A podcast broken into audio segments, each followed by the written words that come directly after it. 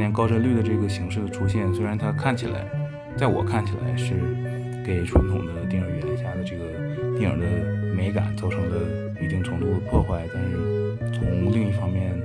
它也有可能是一个推动电影语言去实验和去寻找突破的一个契机。电影你就得塞在那里两三个小时，然后有时候你看到中途你就觉得很烦了。对，就坐不住对吧了。？就是坐不住了。如果你这个电影要完全把你抓住，其实现在对于一个写剧本的编剧们来说，难度非常大吧？我我觉得我觉得卡麦隆还是不存在抓不住你的问题的。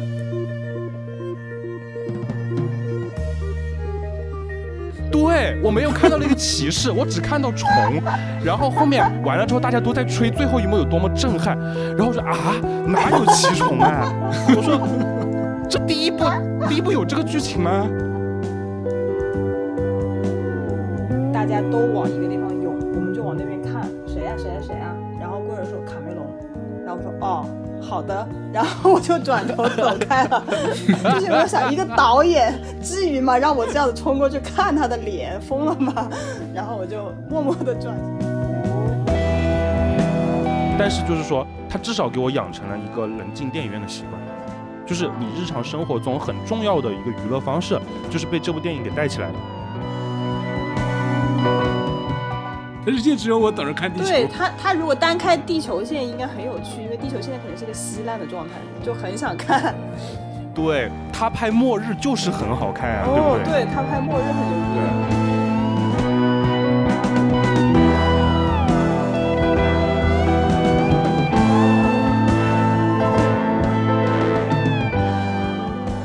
欢迎来到安赛波。我们先介绍一下我们三位主播，我是救赎君，然后另外两位主播给大家打个招呼。大家好，我是爆闪恐龙，叫我抱抱就好了。大家好，我是贝尔。嗯，好的。然后我们这个播客是一档新播客，然后嗯，作为第一期试播呢，就是我们选了一个比较大众化一点的主题，也是最近比较热门的主题。但实际上，我们可能三个人都不是很想做热门的内容，因为热门的内容做的播客实在是太多了。然后，嗯、而且现在这个档做有一点想要蹭流量的意思，但是，嗯、就是作为第一期嘛，然后就是想，一个是试音，看一下整个播客的流程，因为以前没有做过。然后第二个就是因为这是一个近期上映的电影，然后嗯、呃也不需要做什么功课，就可以大家可以聊起来。对，然后又是一个比较较知名的导演，然后所以嗯、应该就是说先是试水一期，然后我们这一期的最后可能会讨论一下之后要做什么方面的内容。然后，如嗯果各位听友有什么想要了解的、想要听我们聊的东西，也可以就是在嗯、评论区告诉我们。然后，呃，我个人觉得就是说，安塞波大概它的形式，因为它原本的这个概念是那个，嗯，一个科幻小说里面的概念，就是说遥远星际之间的一个即时的通讯，它是没有延迟的。然后就是说，它其实是从科幻衍生出来的。那我们还是以科幻为一个就是主轴心吧，轴嗯、嗯主心骨吧。然后，而且我们三个人都是比较喜欢科幻作品，然后嗯才认识的，然后聊到一起。虽然现嗯在就是都在全国的各个地方分布，然后但是能有这么一档就是播客，能让我们三个在一起这聊天，所以我觉得也有点安赛博的意思。虽然说还没有星际那么哦遥远吧，对。所对，以就如果可以，肯定是分到不同星球去了，这个这个是肯定的。就是现在没办法，大家都只能待在这里，没辙。对对只能待这里待在地球然后慢慢的变阳是吗？嗯，已我已经阳过，本本大侠已经是就是神雕大侠了，你们两个还不行。啊、我们俩还在阴间，嗯，好，没事，总会有那么一天的，嗯，但是呢，就是嗯，如果只聊科幻的话呢，觉得就是说，其实吧，现在的生活已经够科幻了，就是，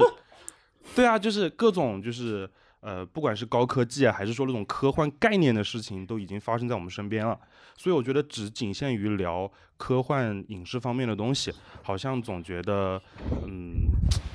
把自己局限住了，就是做了一个框架，把我们三个人聊的内容框在这里了。所以就在想，没事儿，以后你要是想聊别的，回头你就代开一个播客，都是这样的。也可以，也可以，但是就是说，嗯、就随便做做，随便玩嘛。我们三个反正就是以后就是，呃，各种类型影视的东西啊，比如不一定要聊科幻嘛，就别的那种类型片或者类型的剧集也可以聊一聊。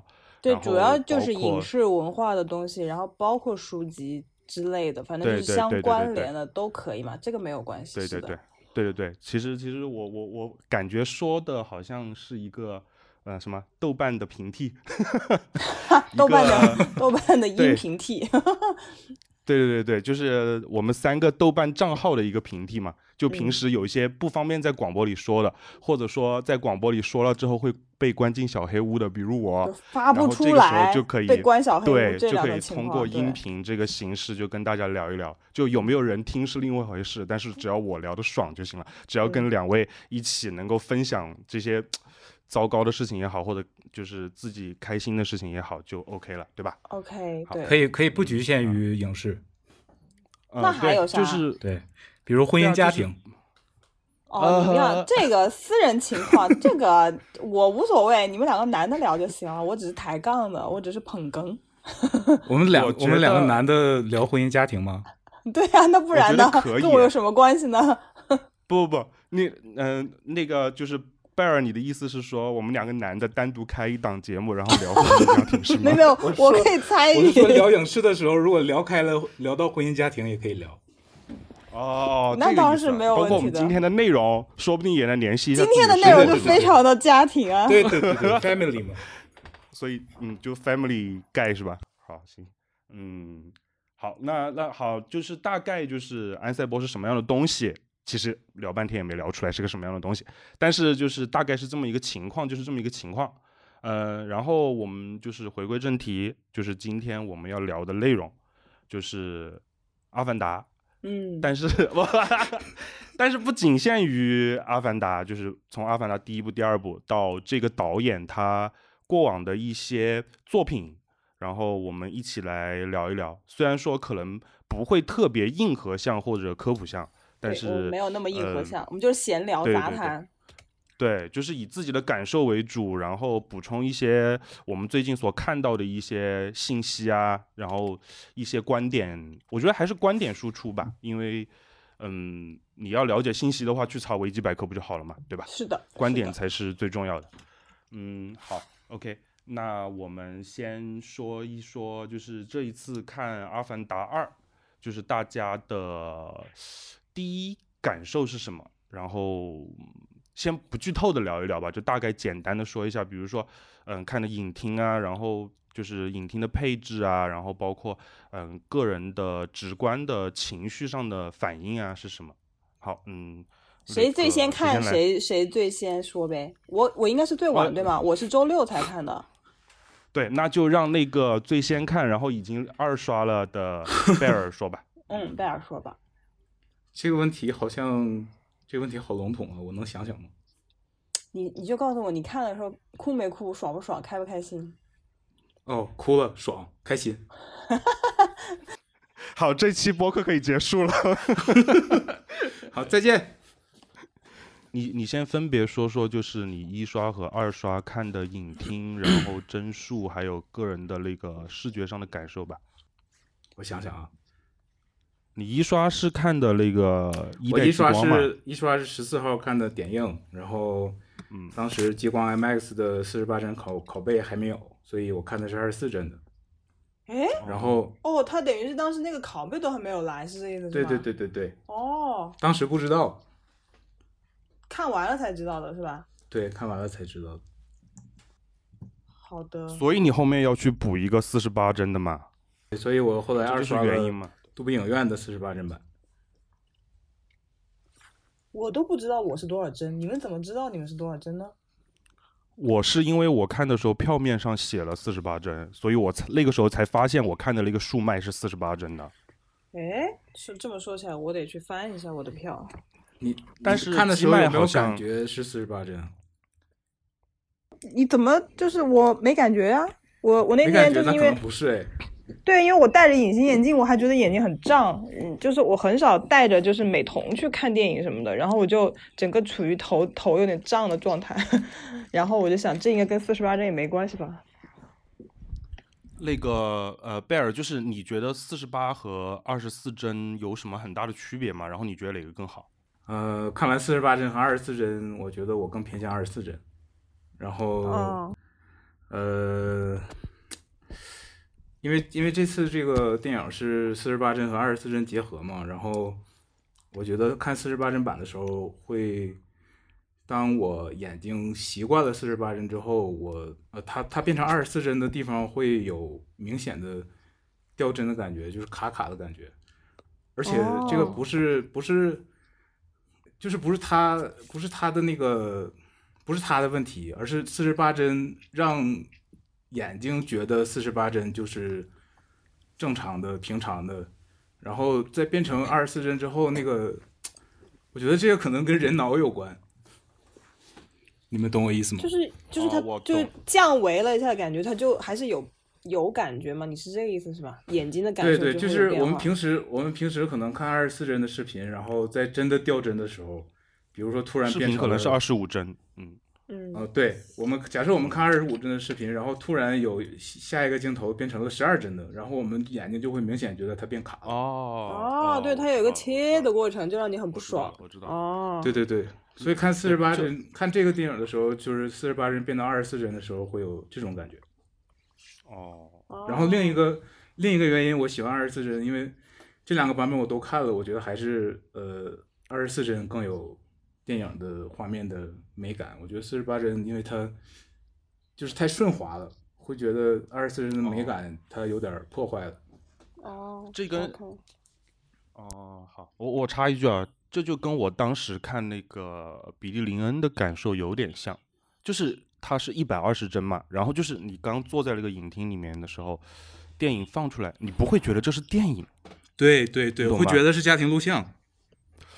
嗯，比家庭感觉比家庭录像那个东西还要更更高阶一点的，就好像拍的好的家庭录像，它有一点东西是有点失真，它不像电影，对，是那个感觉有点，对。反反正那个那个质感是很不一样。对。对，对我当时看李安的那两部的时候，我也是这种就就就是就是一般，不管是那个以前胶片摄影，还是现在的数字摄影，或者数字摄影，它都会加一点颗粒感在里面，就是画嗯面会有点颗粒感。但是，一百二十帧的那个，就是你已经完全察觉不到像素这个东西的存存在了。对而且所有的感动作都是特别清晰的。对二十四帧的时候就是二十四帧的时候，如果二十四帧糊的动作，对对对对，就是如果你暂停的，它那个动作是糊的。嗯，对对，如果是高帧率的时候，的话可能它已经对对，它速度人物的运动速度过快的时候，它的快门速度是记录不上的嘛，所所以它会有所以说实运话，其实动模糊嘛。是因为人的眼睛不行吧？那我家猫的眼睛肯定比我爽一点，我的我们该更肯定不行新眼睛了。嗯，哎如果就是说这个这个世界已经就是进化到了所有东西都是四十八帧的，或者四十八帧以上，那我们就会不习惯二十四帧那这件事情，真的不行，对吧？对对对，是的，嗯，哦其实就是我们不行，是我们不配。对对对对，嗯，关于四十八帧，我还有一些想法，因为这次是这个二十四帧和四十八帧结合的这个方式，然后至少在我的观感来看，我觉得，呃，近几年的这个高帧率的形式，嗯，我觉得绝对还是一个有待继续探索的一个形式。然后在前几年李安的那两部电影，还有这次的之后，我嗯都有一些思考吧。我觉得如果要拍二十四帧和高帧率结合的电影的话，嗯，在我看来，应该是在创作的，就是创作镜头的时候就要考虑的更细致。这个是我认为的要改进这个观感上的现在现有的这些不足的一个思路吧。我举个例子说，就是比如说我，呃，设置成前面一段是一直是二十四帧，然后后面那一段一直是四十八帧，然后在这个四十八帧的这一段，我觉得可以就不要有对话戏或者类似的，呃，很静态的戏，也不要有普普通通、平平淡淡的镜头语言，就是这一段就一直非常快。然后，因为我觉得只有镜头和人物运动的很快的时候，它才能让高帧率看起来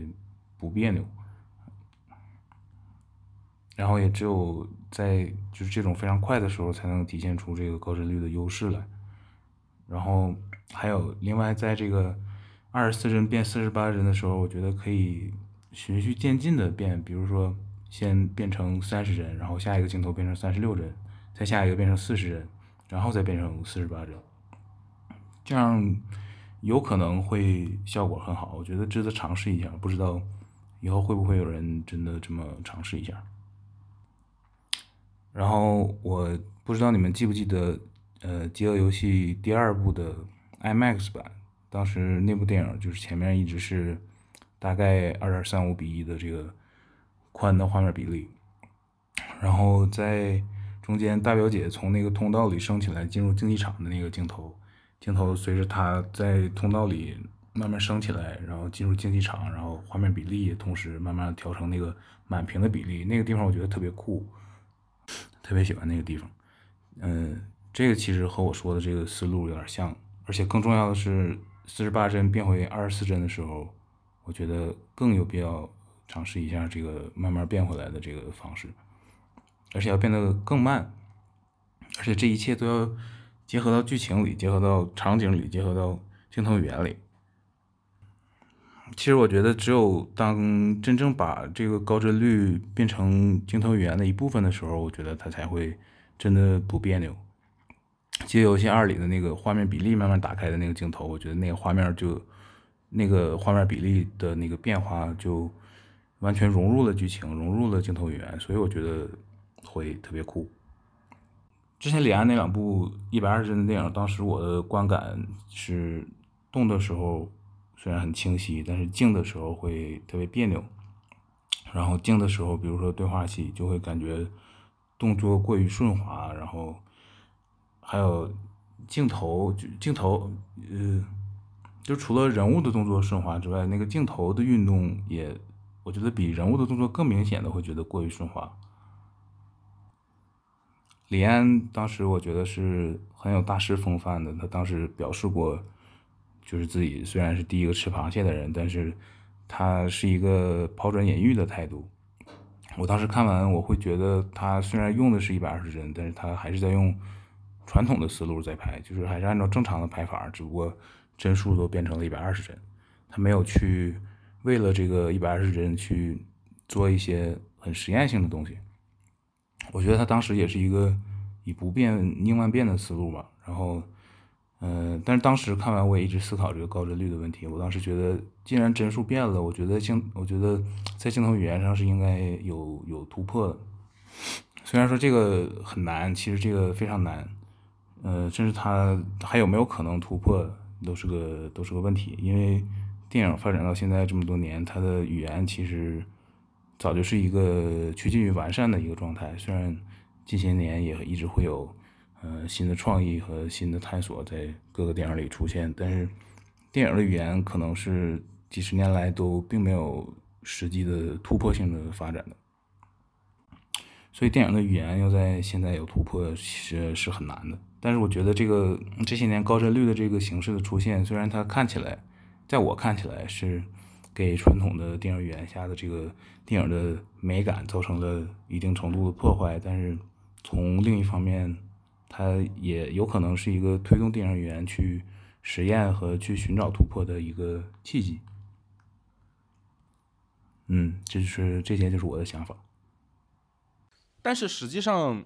总感觉就是二十四帧到四十八帧这件事情，或者是四十八帧以上这件事情，就不管是李安还是彼得杰克逊啊，还有那个詹姆斯卡梅隆啊，他们在推的这个技术，其实我个人感觉它。不是一个能跟曾经的电影技术革新相比的一个东西。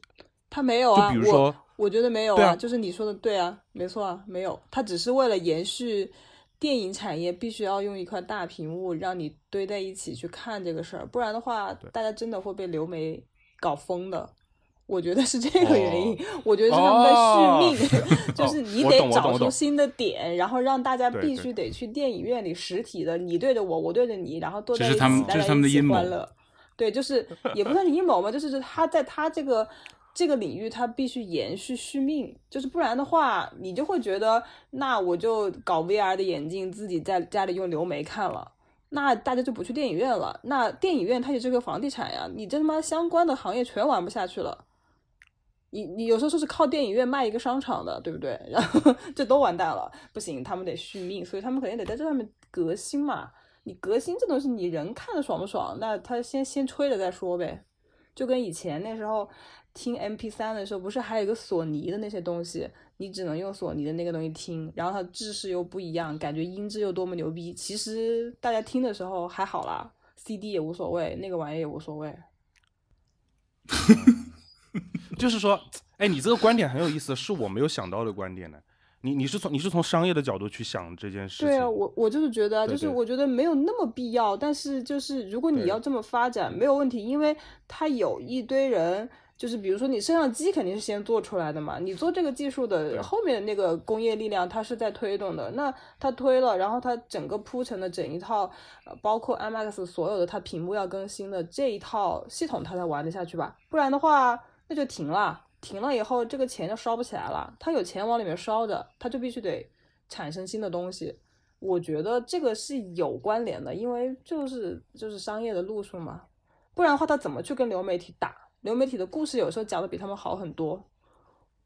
我同意，比如说很多流媒体就超越了这件事情，对吧？超越了《阿凡达二》的剧情这件事情，对吧？就剧情这个事情，电影的现在很难超越流媒体，就是很难在。两个小时、三个小时之内把一个故事讲到翻天了，然后因为你流媒体的时长跟你来说不受限制的多。对对对，嗯。现在流媒体一个故事基础来说是要讲八到十集，然后换算成那个呃时长的话，四八三十二，至少是电影的两到三倍的容量吧，一个故事最低。而且它就其实它，比如说它一般是五十多分钟一集的节奏，那个节奏其实是很舒服的。你看这个五十分钟，你也不会觉得疲劳。然后你比如说像有的时候是两一周更两集的那种，或者一周更一集，你都 OK。然后你你看上去这个故事还是很顺滑的，你也印象也很深刻。但是电影你就得塞在那里两三个小时，然后有时候你看到中途你就觉得很烦了。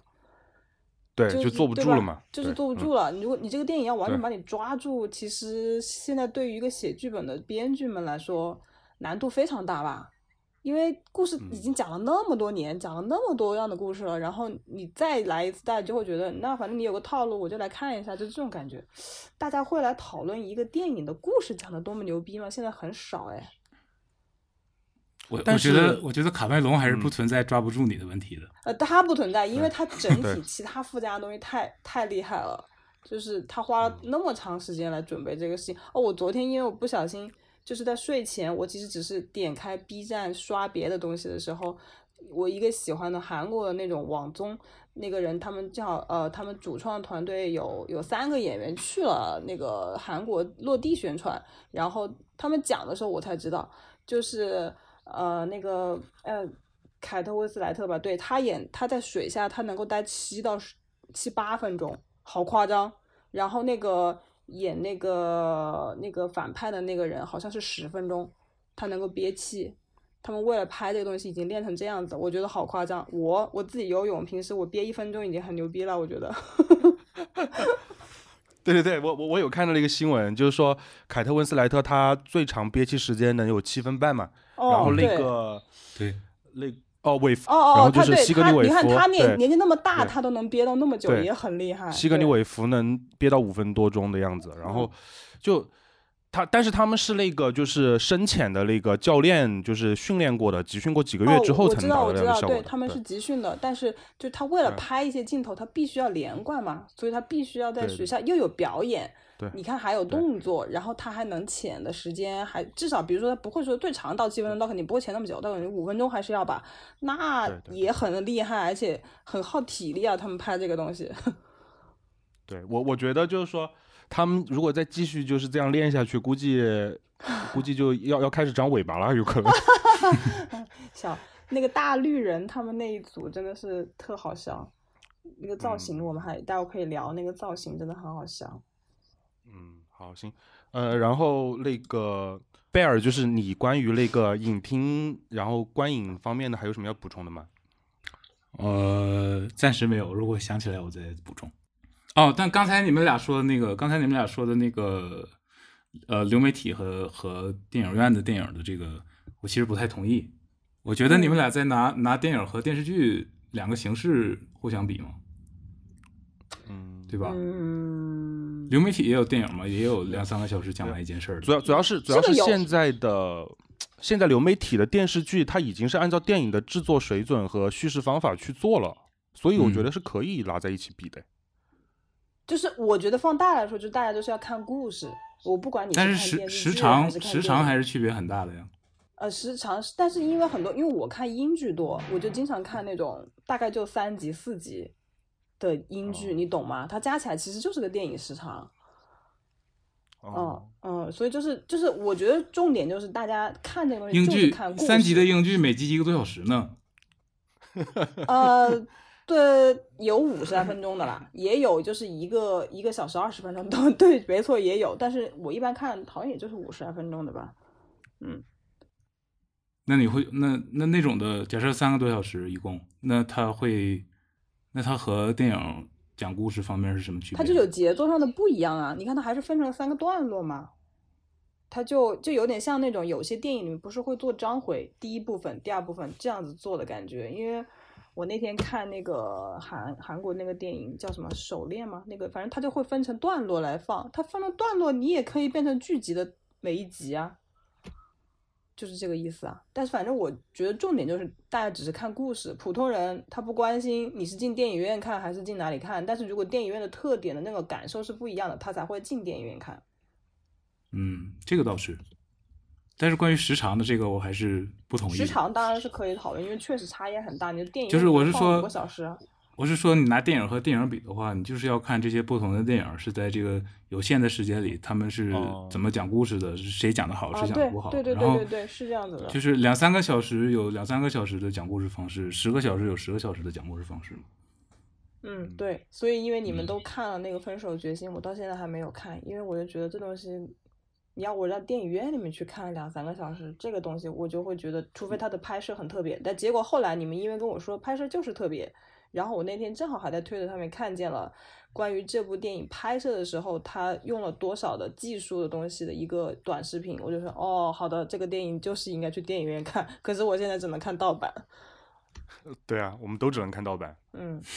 哦，就就刚刚讲到那个，就是剧集、流媒体剧集和电影的那个问题嘛。那其实就是你要讲《阿凡达》第二部，它其实也是你拆分下来就是一个三集的剧情。它真的就是三集的剧情，对啊，就是三幕啊，对吧？嗯。所以，所以就是说，所以你放在一起看的时候特别拖，这个是但我觉得。我觉得这一部的故事如果让卡梅隆拍成电视剧的话，他可能拍八集。也可以啊，对对啊，就是也可以啊，因为他的故事，其实前面我觉得他还挺挺赶的。对他特别赶，然后又不合理，然后转折的地方又很强行。好，这个待会儿聊剧情的时候可以再说。就就是那个那个豆瓣上的那个置顶第一的那个十五万字的那个那个哦解析里面就有讲到说，那个十五万字真的要看很久，就想死，就嗯，没没有耐心的就不要看了。我我然后就是那个要分好多就是天才能看完。对对对，就是里面有讲到，就是说有很多拿掉的，就是关于有些人物动机的转折很奇怪，是因为嗯之前铺垫的东西被删掉了，因为就时长不够了。哦，看的时候会有这种感觉。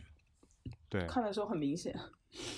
嗯，第二个看的谁因为不是第二个看的是旧老师，第二看的是我，对对对对对对，我我就大概讲一讲吧，因为就是，呃，我看的是数麦，因为因为我在的这个城市，它机麦只有一个，只有一个影厅有机麦，然后，嗯，而且它那个机麦的屏幕很小，然后加上那个电影院也。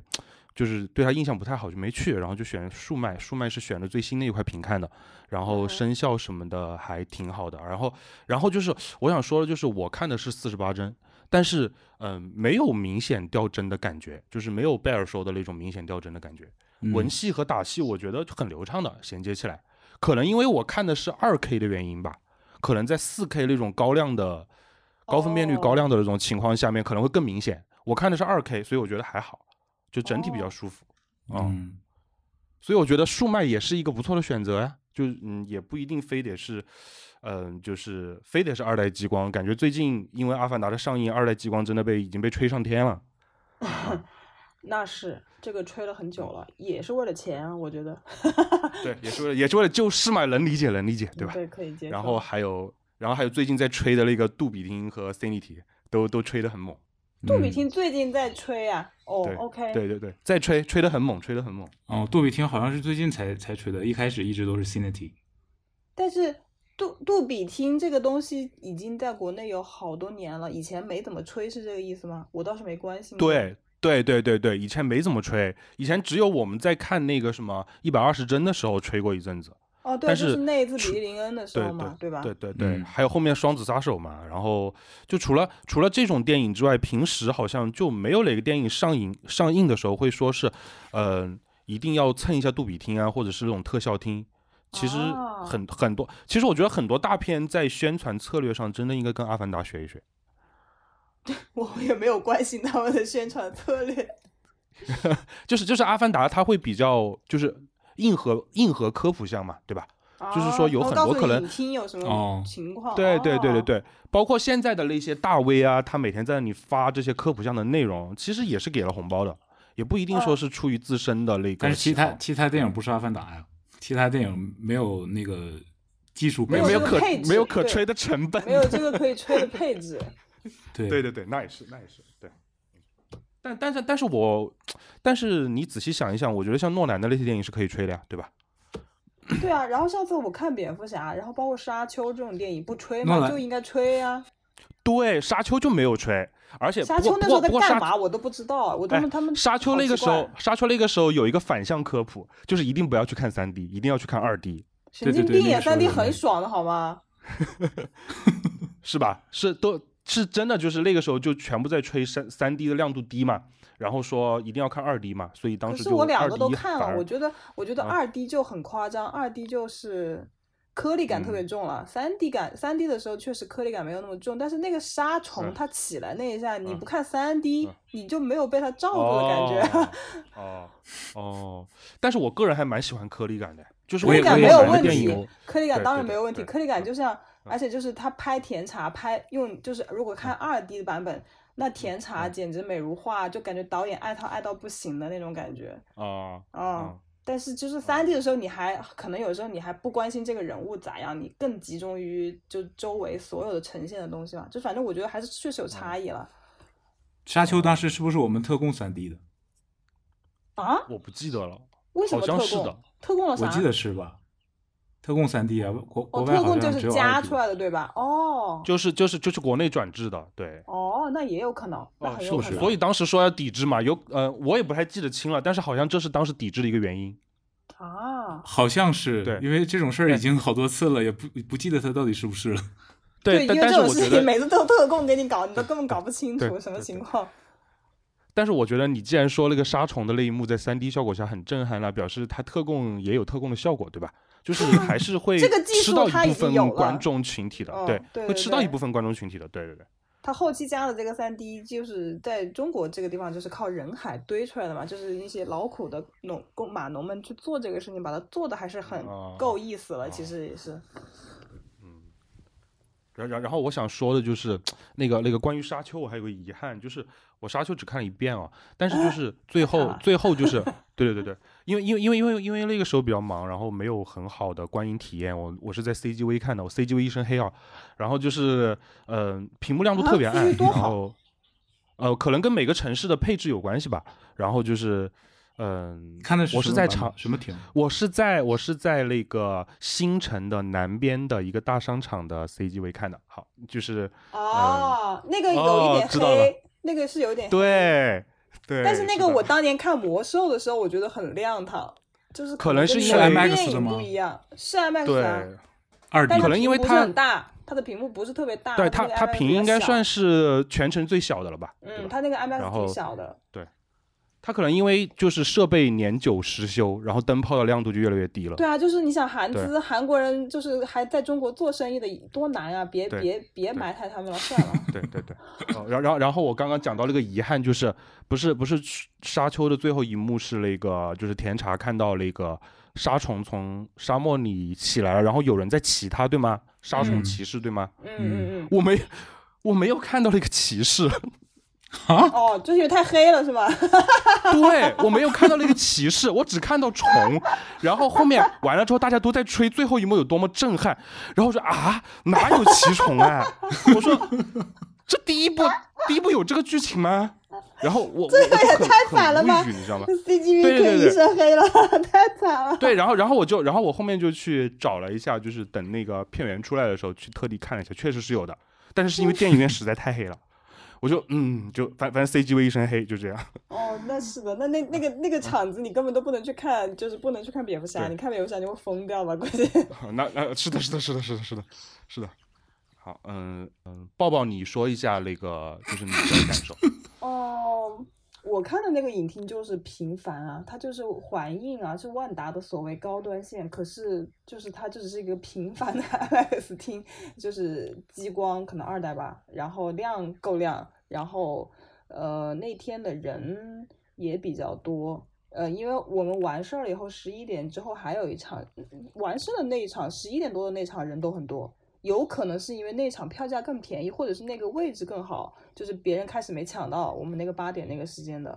就反正人都还不错。然后呃，基本上当时都是年轻人、情侣，然后男女各种都有。然后但是那一天商场非常惨淡，我觉得特特别提一句，商场特别惨淡。八点钟的时候有一些店是关着的，就是呃。顶楼吃饭的店关着，直接而且是那种人流，就是那几个位置都是人流聚集的多的地方，但是因为没有人，所以他们是关着的，很惨。好，然后观看的过程当中，我觉得还不错啦。然后呃，周围的人大家看上去也很投入，然后该流眼泪哭的地方，大家都差不多一起哭。然后某一个环节，就是大家觉得特别解气的时候，都都要鼓掌，好，都还叫。哇，气氛好好哦，天啊！气氛这么好，真的气氛还可以，就是因为当时是我我那会儿我们都就是已经开始暗暗的憋着，大家觉得是不是有点特别解气，要不要发出点声音，但是还没有。然后我就觉得那我就鼓掌吧，我就鼓掌的时候就开始有人叫，开始有人鼓掌，就还可以，但是也没有坐满。然后呃，那个厅因为之前我是看了蝙蝠侠的，然后看过。神奇动物的整个那个厅的状态还还可以，因为它之前今年等于这个厅，我觉得它用的次数也挺少的吧。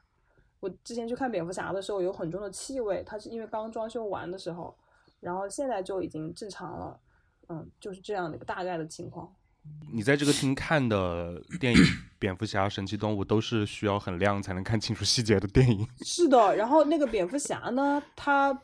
就是反正你也懂，它本来就黑，然后呢，但是因为它那个亮度，我本身觉得是够的，因为整个情绪没有任何的地方觉得你觉得太黑或者你看不好，没有，所以你就嗯，你就反而那部电影看得非常投入。我出来以后，因为我跟你们说蝙蝠侠，我看了以后我就很喜欢，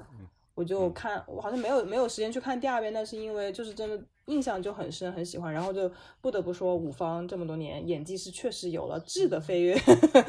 然后嗯，然后就是再加上因为他们蝙蝠侠跟猫女分开的那个时候，我是觉得特别难过，我觉得他那段镜头拍的也特别好，就是整个哦最后吗？对，最后那个时候，就是我觉得他哦好喜欢完全、那这个环这个这个影厅环境都没有辜负这个电影本身的质量，就是不错的。但是它这个影厅没有什么特别的地方，就是也不是杜比，好像它那里有杜比厅，但是我们没有去看，我没有看杜比厅的，然后也没有什么特别厉害的激光屏，什么都没有，就是这个硬件上面没有特别厉害的地方，就还好。嗯，好，行，那我们就是这一趴聊完了，我们开始下一趴，就是讲先先讲一讲詹姆斯卡梅隆吧，就是嗯，就是大家对他有什么印象，或者说嗯、就是对他的作品有哪一部印象比较深或者比较喜欢的，然后对他这个人，呃是怎么看的？就嗯、谁先来？嗯，我算是见过他人，你们都见过吗？哇，那你先来。就是你先来你先来我见过只是超级遥远的看见了一次啊，就是有一年北京电影节，他不是来了吗？有一呃，年是是几几年，真不记得是几几年，但是他就是来了。然后我当时人也是在北京的时候，北京电影节不是前面的时候我都不太错过的嘛，我都是那种很积极嗯参与的。然后那一年，那一年对，是因为那个还来了，就是那个演鹰眼的那个叫啥来着，Hawkeye 的那个，就是他也来了。然后当时我其实是为了杰瑞米·雷诺吗？对，呃，对对对对对，嗯我为了去看他的，然后但是我们找了各种，就是我有一个朋友跟我一起，我们就各种像小老鼠一样的钻山打洞的想蹭进去，然后就开始有一会儿大家都往一个地方涌，我们就往那边看，谁呀、谁呀、谁呀、然后过来说卡梅隆，然后说哦。好的，然后我就转头走开了。就是我想，一个导演至于吗？让我这样子冲过去看他的脸，疯了吗？然后我就默默的转身去找另外的入口，因为我还是想看演员。呃，就是那一次，呃，然后如果你说对这个导演本身的最深的印象，对我来说，因为我那时候太小了，我只是个小孩子，我在看以前那种，其实就是电视台给你放盗版电影的时候，我看《深渊》。这个东西对我影响太大了，哦就是嗯虽然前面可能也看了《终结者》啊，他因为他那个嗯有以前有一个电视栏目叫做嗯叫做看大概就是看电影学英语的那种玩意儿，实际上它就是在给你放哦盗版电影嘛，对吧？然后中间有时候电影稍微停一下，给你来一个旁白，跟你讲一下这个剧情。然后再继续开始给你放电影，就这种。我跟我弟那时候就是守着那个台看，然后《终结者》肯定是放在前面的，但是问题是我印象最深的是《深渊》，就小朋友也是女孩子吧，可能就还好。然后最后再看《泰坦尼克号》就不要讲了，《泰坦尼克号》的时候我印象太深刻了，我我外公前列腺癌就是在医院里，我去医院里看了他，然后出来对面是一个当时我们本地还有点样子不错的那种电影院，就冲到那个电影院里去看。但是后来我才知道，嗯。好像当年我们那个电影院放的拷贝都不是，就是不是 P 了的拷贝，因为它里面没有剪辑，就是它该它那个裸体哦。镜头应该是要剪掉的，它没有剪，就是有当年好像很多都没有剪。对，因为它来不及吧，好像那个时候是因为这个原因，但当时小时候不知道，而且那时候小时候你就是嗯。看了，你就太震撼了，因为当时那部电影就是全程大家都疯了，觉得这个电影怎么怎么着，但是那个时候不像今天，就是你看个电影，你还在网络上讨论，那个热度属于就是你不能错过它，你一定得去看，然后你就去看了，然后你就算是一个人冲进去看，也都是要看的，然后看了以后，那当然就是那是泰坦尼克号呀。就就就泰坦尼克号呗，然后回来，后来我记得他们前些年不是有一个十周年，呃，零七年的时候，我在上海又看了一次他们重置十周年的那个版本，跟一群朋友一起看，也很好像是好像是一二年重映的吧，三 D 版。三 D 版，对，反正就是十几周年有一次啊，对，而且是在他们上映的那一天，四月多少多少号，又在同一个时间上映，就是一个这样的一个活动。然后我当时在上海是在一个那个地方是一个可以看演唱会的场子，我就印象很深刻，但是我不记得那个地方叫啥了。然后就去那边看三 D 重映版，然后也是觉得小时候有东西还没有三 D 这么看的那么清晰的，现在又瞪着大眼睛看一遍，很开心。然后就是这个导演他能讲好故事，这是肯定的。然后，但是嗯这些年他真的太沉浸于技术了，我就想这么说。对对对对，是的，没嗯错的。他是一个一开始很能够把故事讲的抓人心，然后呃，就是让你完全无法忘怀，就是可能过了二十年你都很记得里面一些东西的。当然，他那些故事要呈现的那个点是需要技术的啦，就比如说像深渊，因为那时候那个那个水里的那个人的那个脸。这样的跟那个主角说话的时候，那个镜头可能就是你这一辈子你都不会忘了。然后这个东西如果没有技术，当然是呈现不出来的。然后泰坦尼克号就不要讲了，你的故事就算是个简单的情感故事而而已的话，你没有那个周围的那个环境的呈现，那也是出不来那个效果。所以就是对这个导演大概主要是这样的感受吧。然后，但是因为我也很喜欢他的前妻那位导演，所以就是毕格罗吗？嗯，对，很喜欢毕格罗，所以就是我就 OK OK OK，但是我肯定会更喜欢你前妻，就这种感觉。哦，OK OK。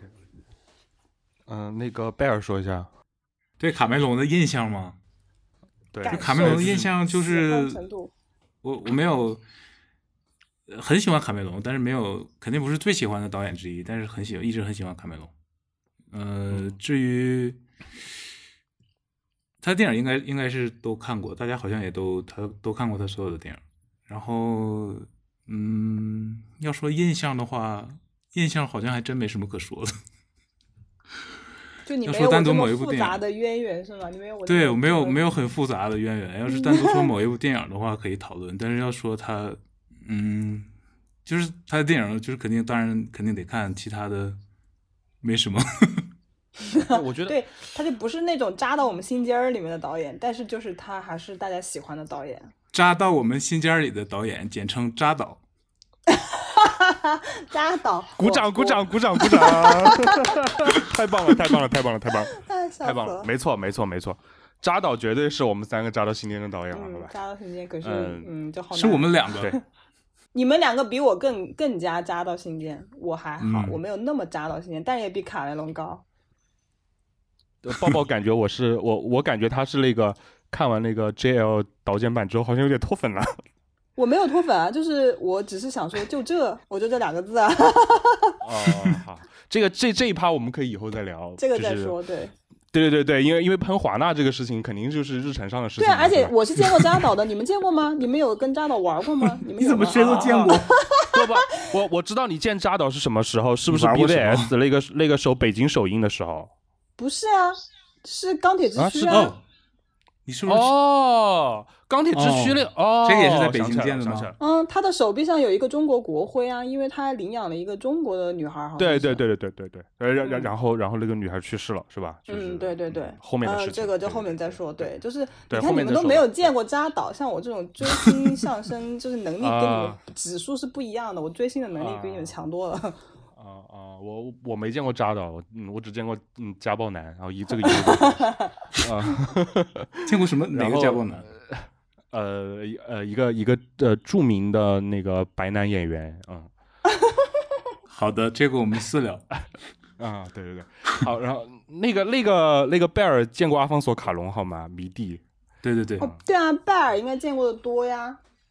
对啊，嗯，好，然后啊，好好好，刚刚那一趴不小心就那个 安塞波断了一下，然后那个 哦，嗯、那我这边说一说吧，我这边说一说吧。我觉得，我觉得贝尔刚刚有一个观点，应该大家都是比较认同，就是说，嗯，詹姆斯卡梅隆不是那种就是嗯、很私人会喜欢的导演，但是你嗯。会发现他每部电影你都去看过，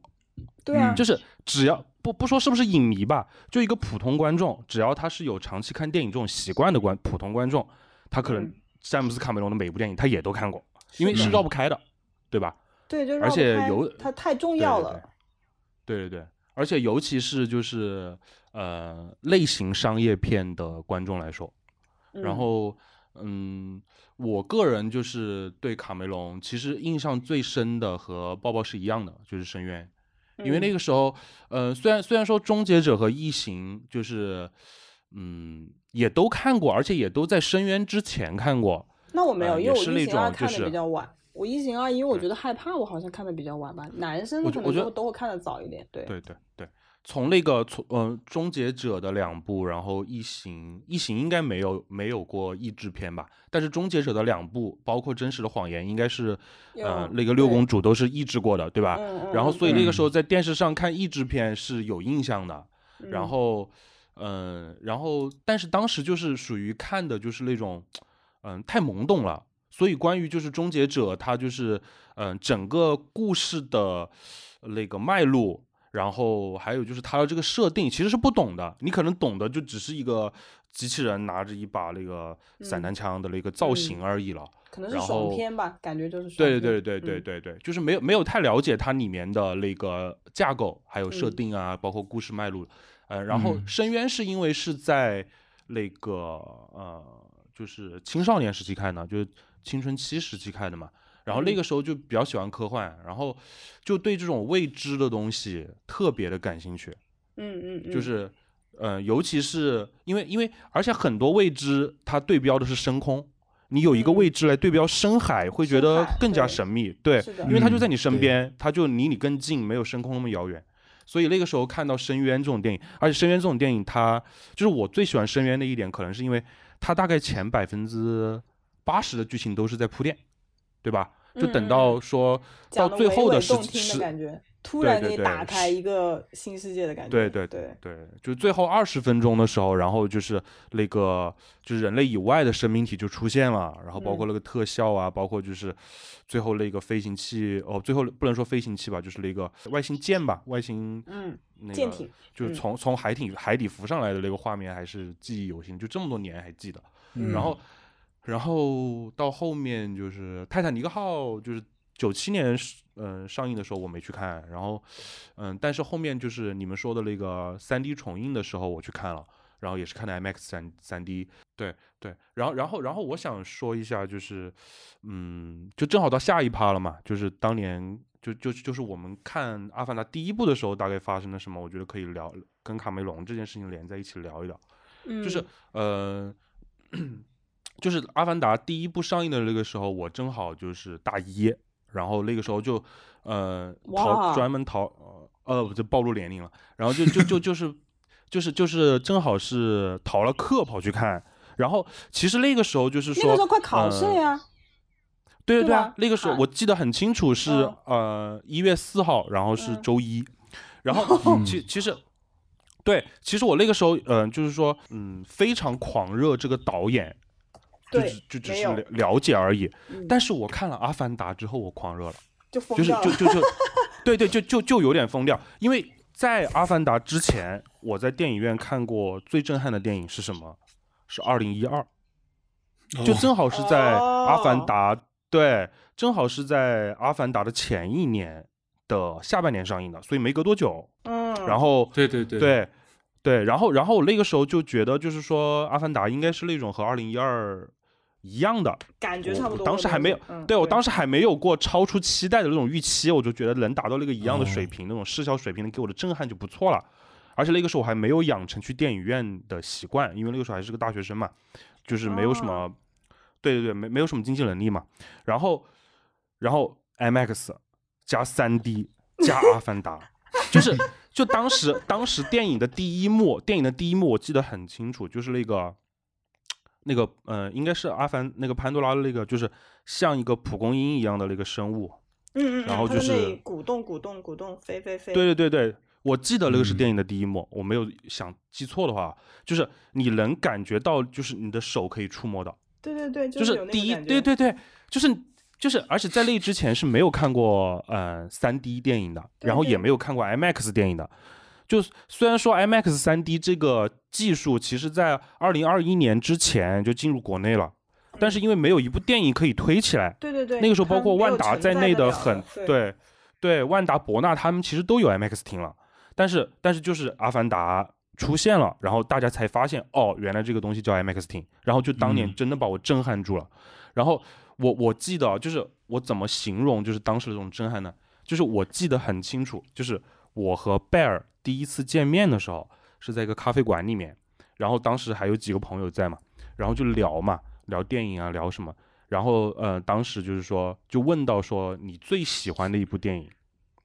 然后然后我就说，我这个问我就这题应该是就问的对，应该是你问的。然 后我当时是这么回答的，我当时这么回答的，我说你问的是最喜欢的一部电影，还是最好的一部电影？哦，这是有区别的哦当然有区别了。对对对对对，对，然后我说我最喜欢的电影是那个呃，Danny Boyle 的那个《惊变二十八天》，哦，嗯，对，一部丧尸电影。然后对，很奇葩吧这个口味。Why？然后我都在聊这个话题是吗？好的，对对对对对对。然后然后，但是我觉得最好的电影，我那个时候可能确实也没看过什么电影啊。我觉得最好的而且电影是《你不是阿凡达》。学院派，你不是那种要去抠抠电影的那种学院派，你就随便说你觉得最好的就行了。对，嗯我觉得最好，我个人觉得最好的就是《阿凡达》，对吧？哦，对啊，是啊，我对啊，就就像你说的，我不是学院派，我没必要说是公民凯恩，对吧？就就就 是因为因为公民凯恩他他确实很牛逼，他在那个时代的地位是无可撼动的，他是里程碑，但是他没有影响到我的我的人生，嗯，对吗？但是阿凡达它是确实影响到我的人生了。我我不管怎么说，就是它可能在我的那个三观上面对我没有什么影响，但是就是说，它至少给我养成了一个能进电影院的习惯，就是你哦日常生活中很重要的一个娱乐方式，就是被这部电影给带起来的。所以嗯我就就是当时就开始就有点粉《阿凡达》哦，有点粉卡梅隆，所以就是卡梅隆后面的动向都会就是稍微关注一下，比如说他他又借他又借了一个什么很牛逼的机器，然后到了一个马里亚纳海沟，成为世界上第二个潜的最深的人，嗯，就是这种很厉害，这种真的好爱对这种 对。就是这种又硬核，然后又很疯批的这种举动，我就觉得 哇，这个人就是，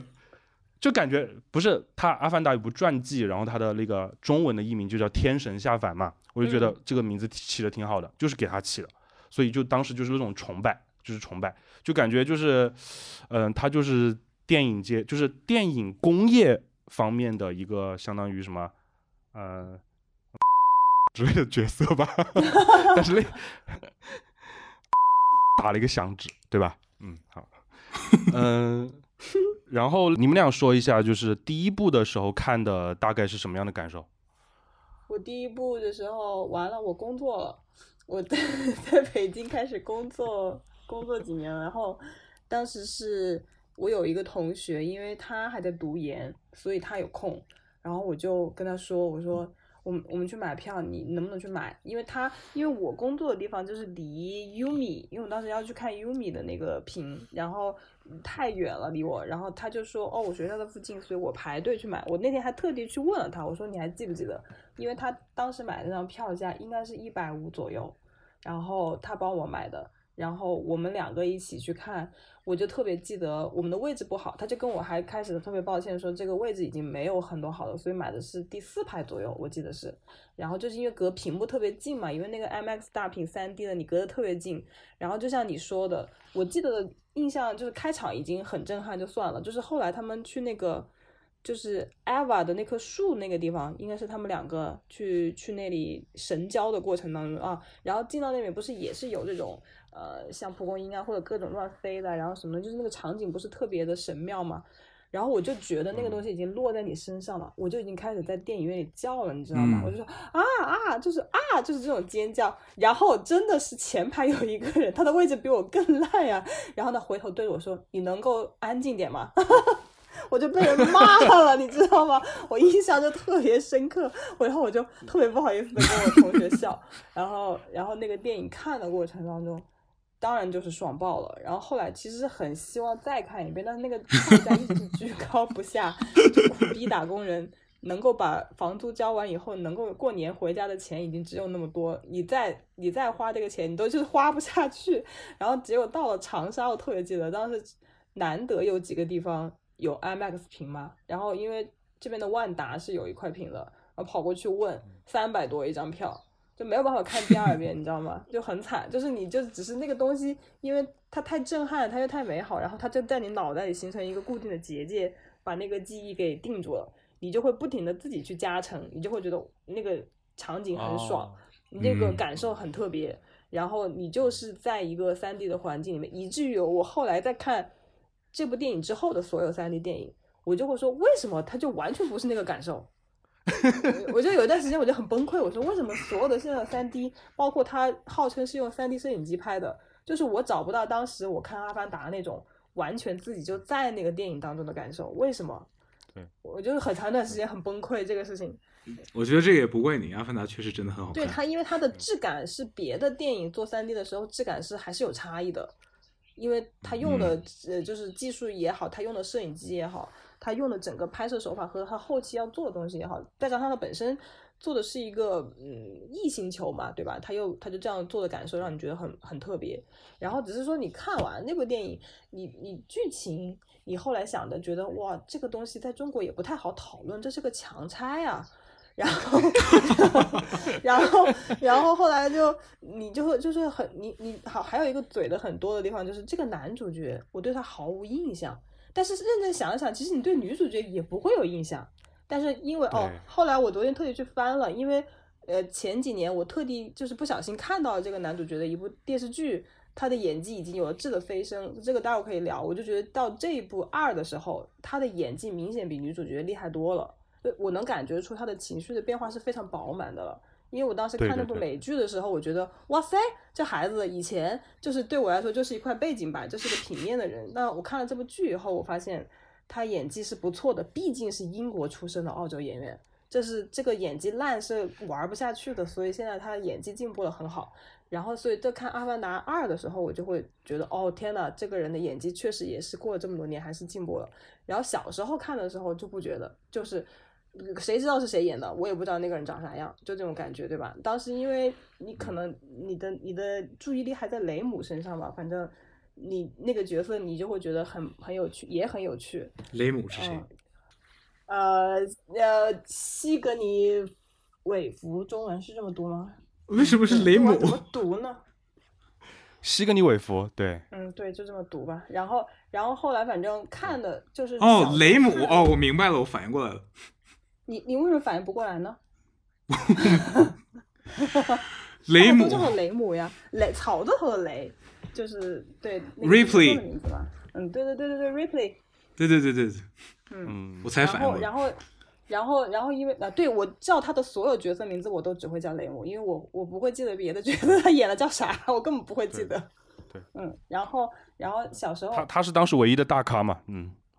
嗯，对啊，因为他是那一部的时候大家认得出来的演员，而且他因为他还会露人类的形态的脸嘛，他就一直有人类形态的脸露出来。到第二部好像他还是但对，到了第二部，就是你第二部你看的时候，我当时我其实没有去看演员表，我完全没有关注过这个电影拍摄进度，所有幕后我一点都不关心。就是我觉得卡梅隆这个人不需要我干前面这个就是受教育的活儿，我只要认真去看他的电影就好了。我属于这种态度，你知道吗？就没有那么、嗯没有大家都没有那么迷他，所以就无所谓。然后后来我看了，我就说。这个小演员太牛逼了，怎么能演的这么好？后来我一查演员表，我就疯掉了。我说什么？七十岁的阿姨在演这个小朋友，演的那么好？哎，这这这个这个其实也是卡梅隆的一个设计，他的他在他在结构上的一个设计，等等会儿可是的。对的，他的这个设计也很厉害。就是你看，你以前嗯看第一部的时候，你印象深刻的那些人物角色，当然他虽然塑造的比较简单，但是就是每一个嗯角色，你过了十几年，你印象中还是很鲜明嘛，那个感觉。然后而且就是正好是嗯今年过年的时候，我我嗯在我在家就是跟我妹，就是我们不想跟大人一起玩，也不想看春节联欢晚会，我们就各种翻电影看。但是按照往年，我们都应该是去看僵尸片，结果韩国人正好没拍僵尸片这一年，然后我们 我们我们就说，哎，好久没看《阿凡达》了，把《阿凡达》翻出来看一下。然后真的是过年的时候，我正好看了一遍《阿凡达》，我就觉得我操，这种二 D 电视台电视上面看这么平面，怎么这么粗糙？然后但是就是看了一遍剧情，还是觉得很有趣。就是还是觉得很有趣，因为你觉得就是那个异星球的故事，那个本身那个故事，先不讲它科幻内容，你只是讲一个别的种族的故事，你都觉得还是很有趣。嗯然后所以这一部呢，就是我我会对剧情我肯定会有自己的想法，但是就是我看的过程当中没有问题，我看的过程中非常的投入，然后该哭的地方也哭啊，对吧？很开心的。我想问你，当时第一部是在那个北京华星看的？对，啊，就是就是我跟你第一哦次见面的那个电影厅啊。哦，我我我们俩是后来后来看我们是复联复联的时候我们第一次，见，因为当时那个还特地跟我提醒说说说你跟我们不是一个组织的，就是你是神盾的，我们这边是 Loki's Army，就很中二，你知道吗？然后我说哦，OK，那是居然还有这一段历史，我天哪！哎，我真的，哎，真的很重要。哎，我觉得，我觉，我觉得讲到复联，就觉得那个时候就在复联第一部的时候，你们，我觉得你们应该算是哦，为什么就是化成你我了？为什么就化成你我了？就把我就把我自己马上排到那个漫威粉以外的那个位置。对啊，就是我们那种我们这种有从漫威粉到漫威黑的过程，是一个非常嗯血泪的心路历程，对？对对对对对，这这这个以后聊，这个可以单开一期。然后贝尔说一下《阿凡达一》的那个经历。我当年也是在那个华星 UME 看的。我记得当时我超级期待这个电影，因为之前我那个时候一直经常看那个看电影杂志，然后哎，我跟你一样啊。对，之所以之前很很早就就知道这个电影了，然后就知道是卡梅隆要拍的，然后也也知道他可能会革新很多电影技术，然后那个时候看电影杂志上的译名还叫《天神下凡》呢，这个电影。对对对对嗯，对对的，是的，是的，嗯，然后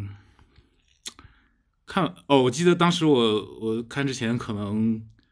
看了一百遍预告片儿，每天每天起床每天起床看一遍，睡觉之前看一遍，超级期待，超级期待。看完之后，可能期待的太高了，但是就没有没有没有旧老师的那种特别惊艳的感觉，但是也是很满意的。嗯，也是很震撼的。可能是因为你那个期待值对，然后可能想想要的东西特别多吧，然后卡梅隆只给了你一部分，然后藏着掖着的感觉是吗？嗯，其实到现在，其实到现在也还有点这种感觉。现在也藏着掖着了呀，他的五部曲的、六部曲的计划，这么多东西没说，对吧？对我还等着看地球呢。对，好像只有对他他如果单看地球球线应该很有趣，因为地球现在肯定是个稀烂的状态，对就很想看。对他拍末日就是很好看啊，对不对，对？他拍末日很牛逼的，对啊。然后他拍过别的末日吗？哦，终结者，啊终结者拍过末日，啊还有别的吗？还有那嗯个，可是终结者里的末日也只有以一点点泰坦尼克。号对啊就是那个船的末日啊，对啊，他是那嗯个末日正发生时候的那个对啊，呃场景嘛，对吧？哦，，其实其实其实《嗯异形二》也有一点末末世感啊，对吧？它有的环有的，境有的，和它有的，叙事的氛围，还有它的影调，还有那种就是是的是的是哦，对，好了。那么聊到这里，我们关于《阿凡达》无剧透的感官已经聊完了，接下来要涉及到大量剧透的部分。然后已经看过的朋友可以跳转到下集，没有看过的朋友可以等看完了之后再收听我们的下一期。好的，谢谢大家，下期见。